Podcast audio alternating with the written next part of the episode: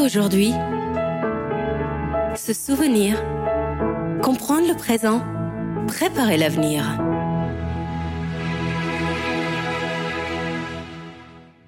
Bernard Lazare est né à Nîmes le 14 juin 1865. Lazare, Marcus, Manassé, Bernard inverse prénom et patronyme pour entrer en littérature et en journalisme. Il est l'aîné des quatre fils de Jonas Bernard, négociant de prêt-à-porter, et de Douce Noémie Rouget, d'origine toulousaine. La très bourgeoise famille Rouget introduit le métier jacquard à Toulouse et crée une des premières et très florissantes manufactures de draperie et de passementerie. La famille Bernard était juive, peu croyante, mais attachée aux fêtes traditionnelles. Lazare Bernard obtient un baccalauréat en sciences, mais sa passion, c'est la littérature, partagée avec son ami toulousain, le poète Ephraim Michael, qui, depuis Paris, encourage Lazare à venir y conquérir, avec lui, le monde des lettres. Lazare arrive à Paris en 1886, l'année de la parution de La France juive d'Édouard Drummond. Il s'inscrit à l'école pratique des hautes études, où il choisit les cours de l'abbé Louis Duchesne, pour lequel l'Institut catholique de Paris avait créé une chaire d'histoire de l'Église. La rigueur de Lazare, son goût du fait exact, son aptitude à remettre en cause les faits établis ou prétendus tels, furent à, furent à coup sûr confortés par Duchesne, dont l'histoire de l'Église ancienne fut mise à l'index par l'Église qui lui reprochait d'avoir écrit en historien et non en théologien. Au cours de l'année universitaire 1887-1888, Lazare remet un mémoire consacré à la législation conciliaire relative aux Juifs.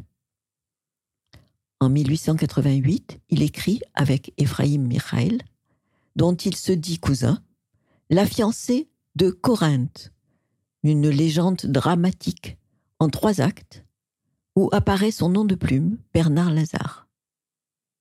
Deux ans plus tard, Ephraim Michael meurt de tuberculose. Ce deuil marque tragiquement la fin de la jeunesse de Lazare. C'est aussi vers cette période qu'il s'engage en anarchie, un engagement actif, bien qu'il n'ait jamais cautionné l'action directe. Mais il soutiendra toujours les idées et les compagnons, dont il aidera à financer les publications et qu'il soutiendra lors de leur procès. C'est en anarchiste qu'il rédige une série de nouvelles pour les journaux et qu'il est critique littéraire. À l'été 95, il couvre pour l'Écho de Paris la douloureuse révolte des ouvriers de Carmaux. Journaliste dans l'âme, il assiste en 1896 au Congrès socialiste de Londres et dénonce l'autoritaire et jaloux Karl Marx, infidèle à son propre programme que l'international dévia de son but. Il se préoccupe peu de cette question juive dont Édouard Drummond fait désormais son fonds de commerce. En 1892, il est en contact avec Harad Aham, l'un des pères du mouvement des Amants de Sion, qui est le nom d'un mouvement juif populaire, social, national, dont le but était le renouveau du peuple d'Israël par le retour vers Sion et la reconstruction de sa patrie. Au printemps 1894, il publie L'antisémitisme, son histoire et ses causes, une étude érudite et critique des origines de l'antisémitisme. Cette parution a lieu à quelques mois de l'arrestation et de la détention d'un capitaine juif, Alfred Dreyfus, accusé de trahison. Connu pour sa combativité et son courage, qui l'amène à vouloir se confronter directement à Édouard Drummond, Bernard Lazare est contacté par Mathieu Dreyfus pour contribuer à faire éclater l'innocence de son frère Alfred. C'est un choc. Bernard Lazare va se consacrer presque exclusivement à cette tâche. Il publie son premier mémoire, L'affaire Dreyfus, une erreur judiciaire, en Belgique, début novembre 1896.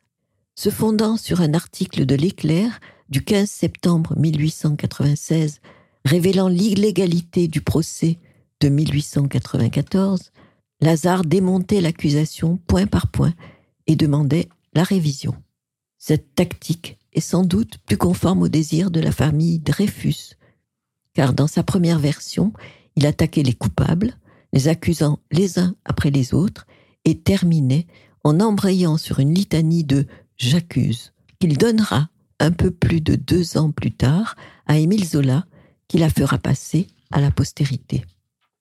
À travers ce voyage, au bout de l'antisémitisme, Lazare, de juif nationaliste français qu'il était, devient nationaliste juif, sans rien renier de ses engagements anarchistes. Il fera un bout de chemin avec Théodore Herzl. Les deux hommes s'estiment, mais ils se sépareront. Désormais, Lazare continue son combat pour les Juifs à sa manière.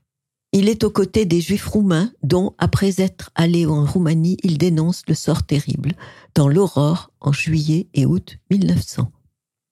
Il part aussi pour la Russie, où il fait un nouveau reportage sur les Juifs, là aussi en danger. Mais il n'aura pas le temps de le publier, rongé déjà par la maladie. De même, il s'est engagé en faveur des Arméniens, déjà persécutés par les Turcs. Bernard Lazare ne cherchait pas à plaire. Il aspirait à la justice, à la vérité et à la liberté sans compromis. Très vite, les Dreyfusistes vont étouffer sa voix et il ne pourra même plus, lors du procès de Rennes, écrire pour l'Aurore. Il n'en couvrira pas moins le procès et enverra ses chroniques au vitriol à deux revues américaines, le Chicago Record et le North American Review. Il défend la démocratie, la liberté de penser et de croire. Charles Péguy écrit de Bernard Lazare Il avait une douceur, une bonté, une tendresse mystique, une égalité d'humeur, une expérience de l'amertume et de l'ingratitude. Il vécut et mourut comme un martyr. Il fut un prophète. Il était donc juste qu'on l'ensevelit prématurément dans le silence et dans l'oubli. En 1903, en repos à Grasse, il est malade, fatigué par les incessants combats qu'il avait menés.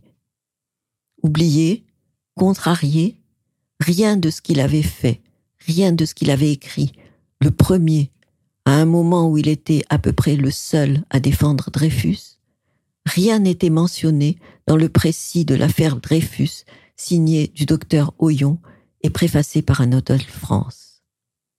Lorsqu'il mourut, le 1er septembre 1903, à 38 ans, il laissait un manuscrit inédit, Le fumier de Job, et autorisait la réédition de l'antisémitisme, son histoire et ses causes, à condition qu'on mit en tête cet avertissement.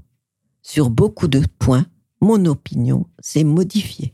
Bernard Lazare était l'époux d'Isabelle Bernard Lazare, qui meurt presque centenaire en 1960. Mais il n'eut pas d'enfant.